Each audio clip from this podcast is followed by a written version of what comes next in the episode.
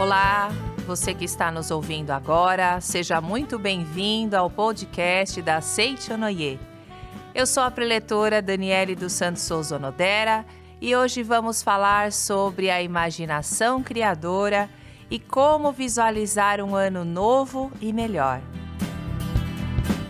Todas as obras da Seichonoye citadas neste programa estão disponíveis para aquisição em nossa livraria virtual. Acesse www.livrariasni.org.br. Vamos iniciar.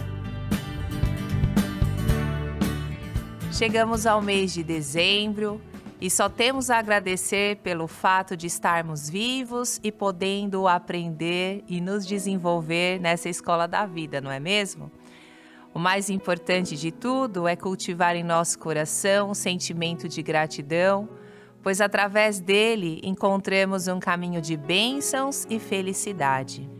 Quando adentramos o último mês do ano, Geralmente somos assaltados por uns sentimentos, por pensamentos recorrentes em muitas pessoas nesta época. O primeiro deles é o espanto em relação à passagem do tempo.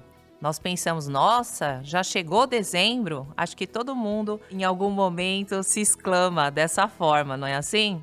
É, parece que o tempo está passando cada vez mais rápido o que faz em alguns momentos que nos sintamos um pouco assim atropelados, não é verdade? Pelas demandas cotidianas. O segundo pensamento deriva do primeiro, pois ao olhar para tudo que vivemos no ano que está findando, é comum constatarmos que as promessas, objetivos, projetos foram abandonados pelo meio do caminho ou às vezes nem foram iniciados devido aos mais diversos fatores.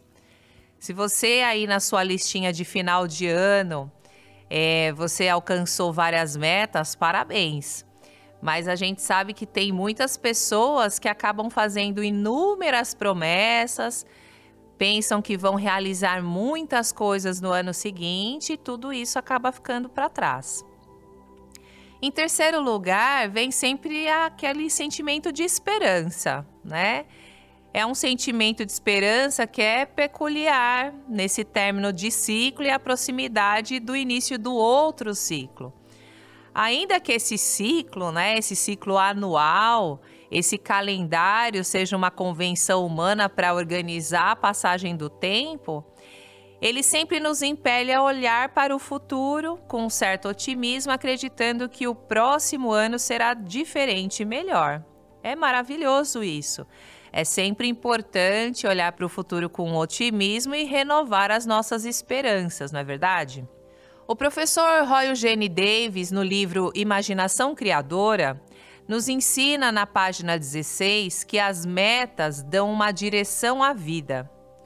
Quando temos metas, escreve ele, que valem a pena, nós também temos um senso de significado e propósito.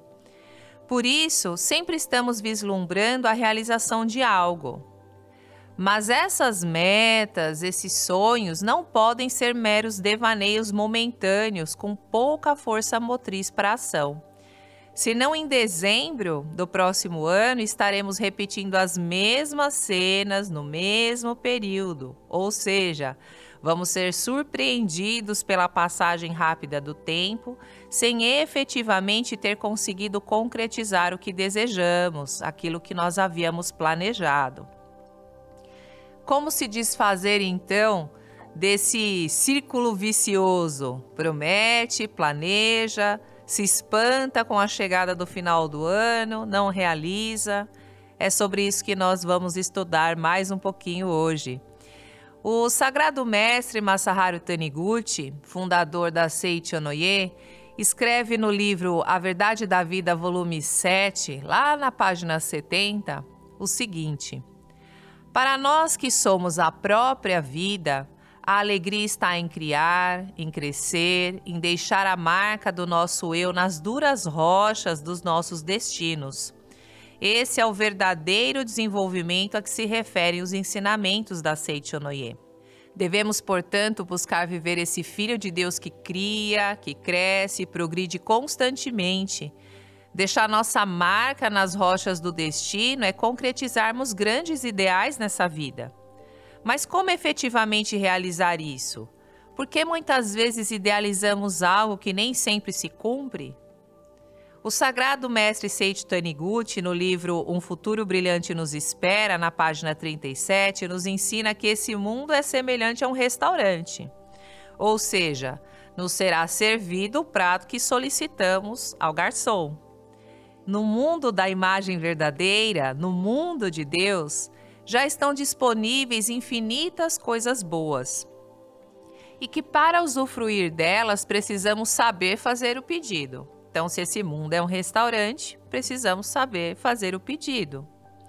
Ensina também que o ser humano tem a liberdade de concretizar no mundo fenomênico o que ele quiser e que, se apesar de desejar a felicidade, a saúde, a prosperidade, a harmonia, está vendo à sua frente a manifestação totalmente contrária a isso, é porque ou não sabe o que realmente quer, ou porque não sabe sintonizar sua mente com a coisa desejada, girando o seletor mental sem parar, ora para um lado, ora para o outro.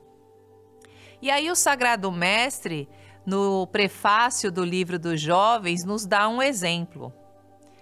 Escreve o mestre: para ouvir rádio, devemos primeiramente definir o programa que queremos ouvir. Isso parece óbvio, não é, meus amigos? Se estão me ouvindo agora, é porque deram o play na plataforma para ouvir esse conteúdo de podcast e não outro conteúdo. Não tem como me ouvirem se derem o play na palestra de outro preletor. Parece um exemplo ingênuo, mas na nossa vida muitas vezes queremos uma coisa, mas pedimos outra. E aí segue ensinando o sagrado mestre Masaharu Taniguchi o que eu quero dizer, escreve o mestre, é que devemos abrigar na mente, não podemos, na verdade, abrigar na mente dois desejos ou pensamentos antagônicos. Isto é, não devemos, por um lado, desejar a riqueza e, por outro lado, pensar que a riqueza não é adequada para quem busca o aprimoramento espiritual, por exemplo. Não devemos desejar, de um lado, a recuperação da saúde e, de outro lado, pensar: se eu me curar, terei de voltar a trabalhar naquele ambiente que detesto. É preciso, antes de tudo, portanto, ter firme convicção do que realmente queremos e por que queremos. E a partir daí, saber trabalhar com a nossa própria mente, pois tudo se concretiza segundo o nosso conteúdo mental. E não tem como fugir dessa lei. A boa notícia é que não tem como fugir dessa lei, pois é essa lei que organiza todas as manifestações neste plano fenomênico. Todos possuímos uma inteligência criadora, como vai nos explicar no livro Imaginação Criadora o professor Roy Eugene Davis. Essa imaginação criadora é capaz então de concretizar tudo o que desejamos. Como então devemos trabalhar com a nossa própria mente para concretizar os nossos desejos? O primeiro passo é ser capaz de tomar decisões. Não podemos nos tornar seres vacilantes que, como explicou o sagrado mestre Masaharu Taniguchi, ora pensam, desejam uma coisa, ora desejam, pensa em outra coisa. Quanto maior a meta, o objetivo, maior precisará ser a capacidade de decisão. Também é preciso que compreendamos que no caminho do alcance dessa meta ou desses objetivos, nossa rotina será transformada. É preciso ter consciência de que, se nós queremos mudar a nossa vida, as coisas também ao nosso redor vão se transformar. Nós vamos ter que sair de uma zona de conforto. Haverá dias de intenso esforço, por exemplo. Então, aqueles que buscam, entre aspas, a segurança de uma rotina, que não querem se esforçar, não conseguirão realizar grandes metas, pois muitas vezes precisarão mudar o contexto em que vivem ou iniciar uma ação que exigirá coragem para se justificar. É preciso ter convicção do que se quer para não se abalar pelo julgamento alheio em alguns casos. Em seguida, é preciso que tenhamos clareza sobre essa meta, no sentido de detalhar para nós próprios todas as características do que queremos e qual caminho devemos percorrer para alcançar esse objetivo. No livro Imaginação Criadora, o professor Roy Eugene Davis nos oferece algumas dicas de como nos organizar em relação a isso. E aí ele escreve: para ficar totalmente envolvido, sugiro que adquira um caderno grande e que guarde num lugar particular quando não estiver usando. Neste caderno, que será um guia diário de planejamento, escreva suas metas para o futuro próximo e distante. Isso vai clarear seus pensamentos e permitirá ser honesto consigo mesmo. Examine suas metas e analise seus motivos. Uma outra parte do seu caderno, escreve o professor, pode ser usada para os pensamentos ociosos, para reflexões e ideias. Aí você também, registrando esse tipo de pensamento, começará a desenvolver novos temas e possibilidades enquanto fluem através da mente para a forma concreta.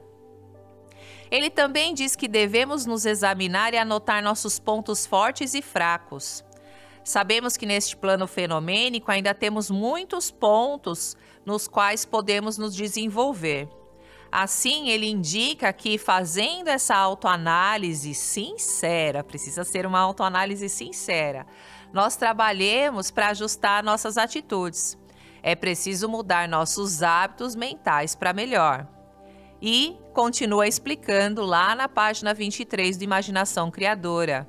A maioria das pessoas é limitado pelo seu modo de pensar e por seus problemas emocionais. E aí ele nos faz uma série de perguntas. Você culpa o passado? Culpa os outros que não o entenderam, que não o trataram bem ou que não cumpriram a parte deles nos relacionamentos de negócios? Culpa seus pais, seus professores, o governo? Você está predisposto ao insucesso ou é orientado para o sucesso?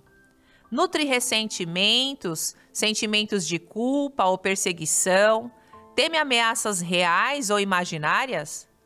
É imbuído de preconceitos farisaicos e presunçosos?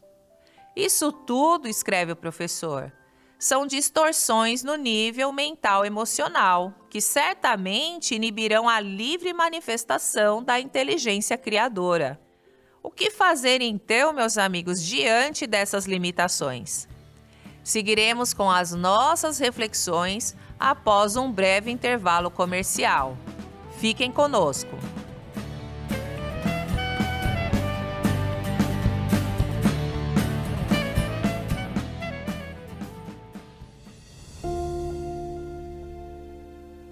Poder que uma oração tem de transformar vidas é enorme. Mas não é nenhum milagre ela faz manifestar aquilo que já é natural para nós, filhos de Deus. Mas por que às vezes ela parece não surtir efeito? Nossa postura mental, nosso sentimento ao fecharmos os olhos, nossa compreensão sobre o significado da oração. É importante para que possamos nós mesmos fazer nossas orações se concretizarem. Chegou o livro A Oração Tem Força, a Oração Tem Poder, de autoria do preletor Heitor Miyazaki. Vamos entender como orar corretamente e realizar nossos desejos sinceros.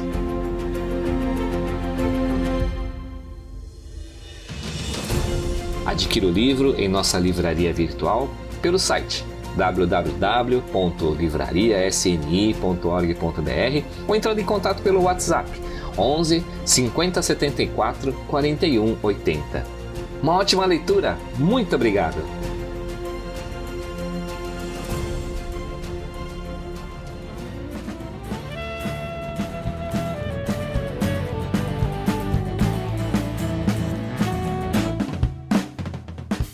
Olá, amigos! Voltamos para a segunda parte do nosso estudo e antes do intervalo comercial havíamos identificado distorções que podem inibir, de acordo com o professor Davis, a manifestação da nossa inteligência criadora.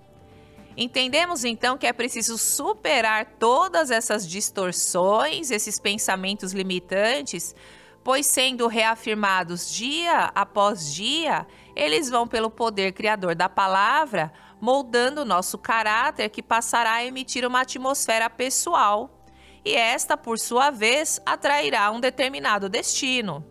A prática dos ensinamentos da Seichonoye na vida cotidiana visa justamente nos colocar como protagonistas do nosso destino, promovendo a transformação interna, aprimorando nosso caráter e fazendo com que os ideais verdadeiros que emergem no nível do consciente tenham apoio do subconsciente para sua efetiva concretização.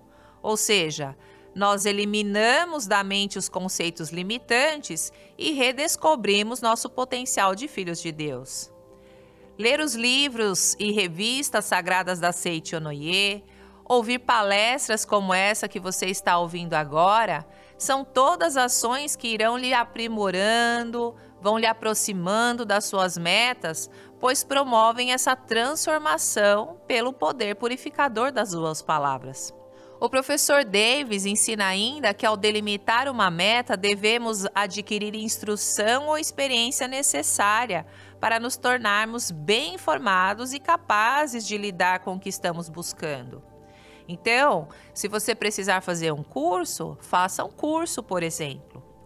Assim, ele fala, nós já estaremos, quando tomamos providência para nos aprimorar concretamente, já estaremos dando um segundo passo em relação ao nosso objetivo, passando da idealização abstrata para a ação concreta.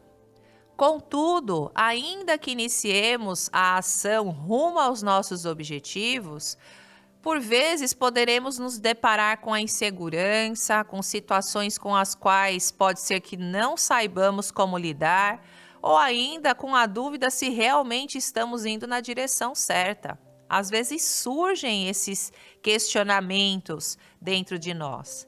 E são nesses momentos, diante das dificuldades, que as pessoas desistem, se sentem inseguras, se sentem temerosas e por isso abandonam seus objetivos.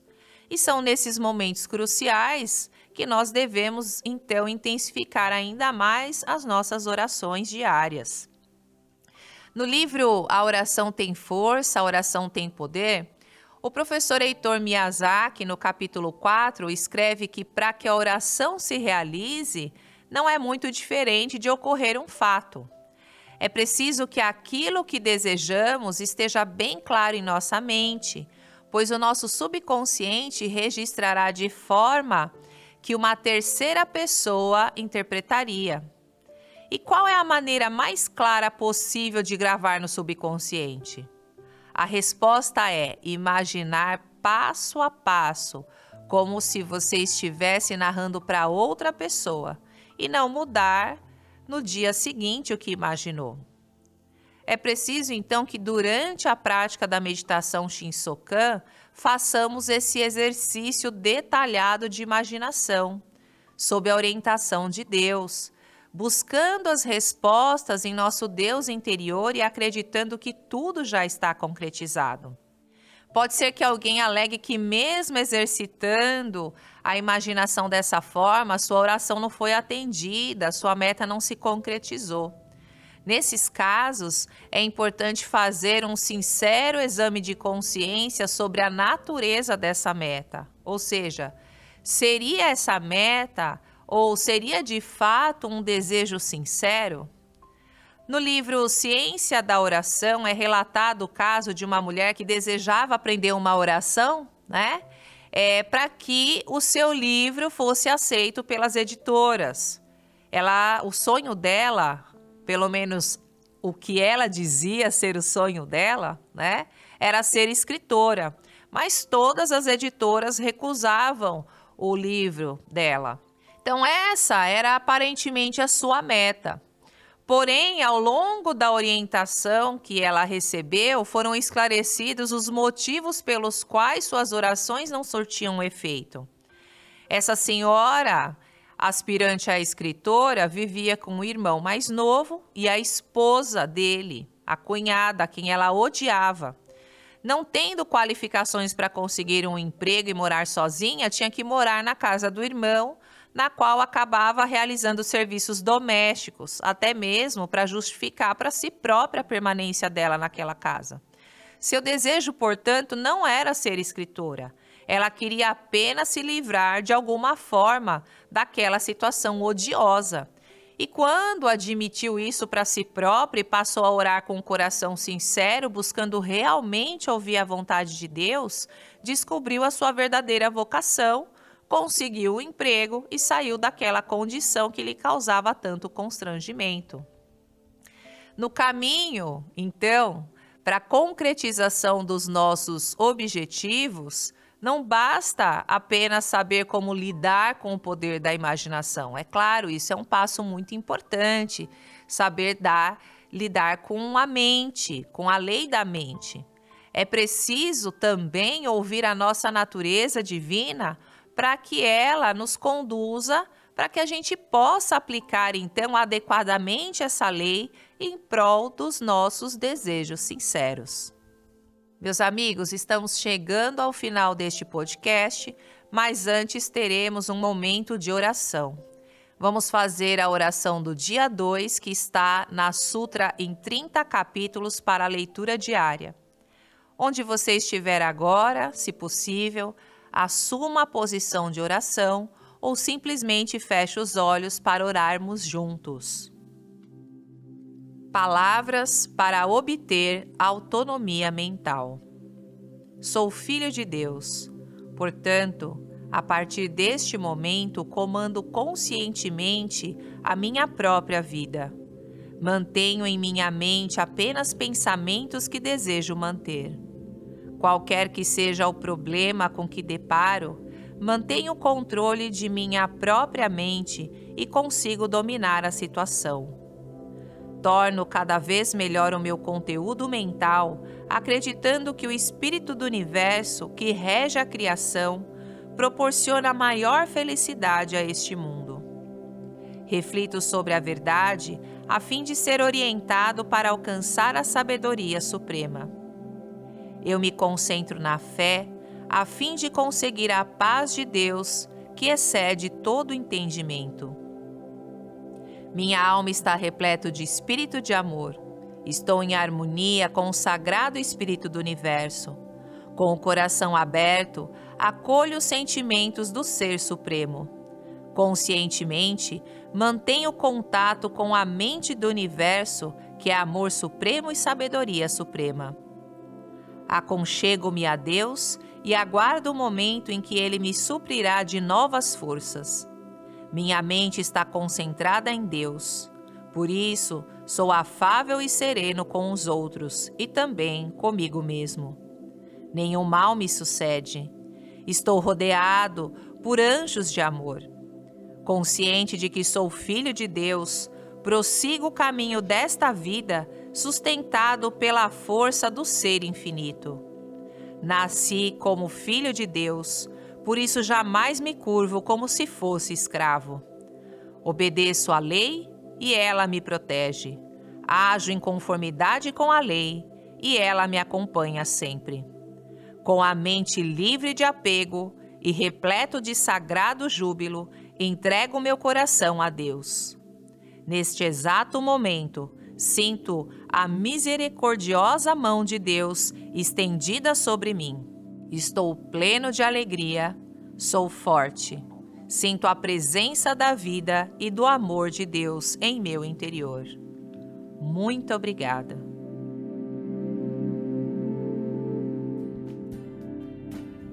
Queridos amigos, agradeço por termos ficado juntos até este momento. Que maravilhoso é estudar os ensinamentos da Seichonoye, não é mesmo? Agradecemos se puderem avaliar esse podcast com cinco estrelas para que o nosso programa apareça mais nas buscas. Contamos com vocês para compartilharem esse conteúdo com seus familiares e amigos. Curtam e sigam as redes sociais oficiais da Seichonoye do Brasil para acompanhar os próximos lançamentos. Para frequentar nossas reuniões presenciais, procure a associação local da Seichonoye mais próxima de sua residência. Os links das redes e também do nosso portal na internet estão na descrição deste episódio do SNCast. Foi muito, muito bom estar com vocês. Que no próximo ano tenhamos muitas realizações com projetos grandiosos concretizados a partir da prática dos ensinamentos da Seichonoye. Muito obrigada e até a próxima!